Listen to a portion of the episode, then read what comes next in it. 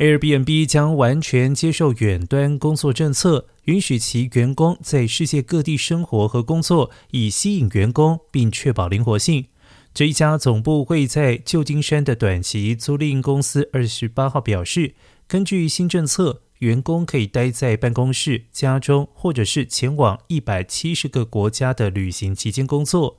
而根据 CEO Brian Chesky 给员工的一封信件中显示。员工仍然必须亲自出席定期举行的团队会议和活动，但如果员工决定搬家，工资不会改变。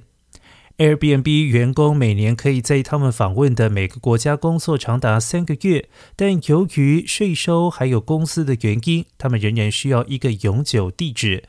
Chesky 表示，新政策将使得公司能够更好地雇佣和留住最优秀的人才，而不是将人才库限制在我们的办公室周围的通勤半径内。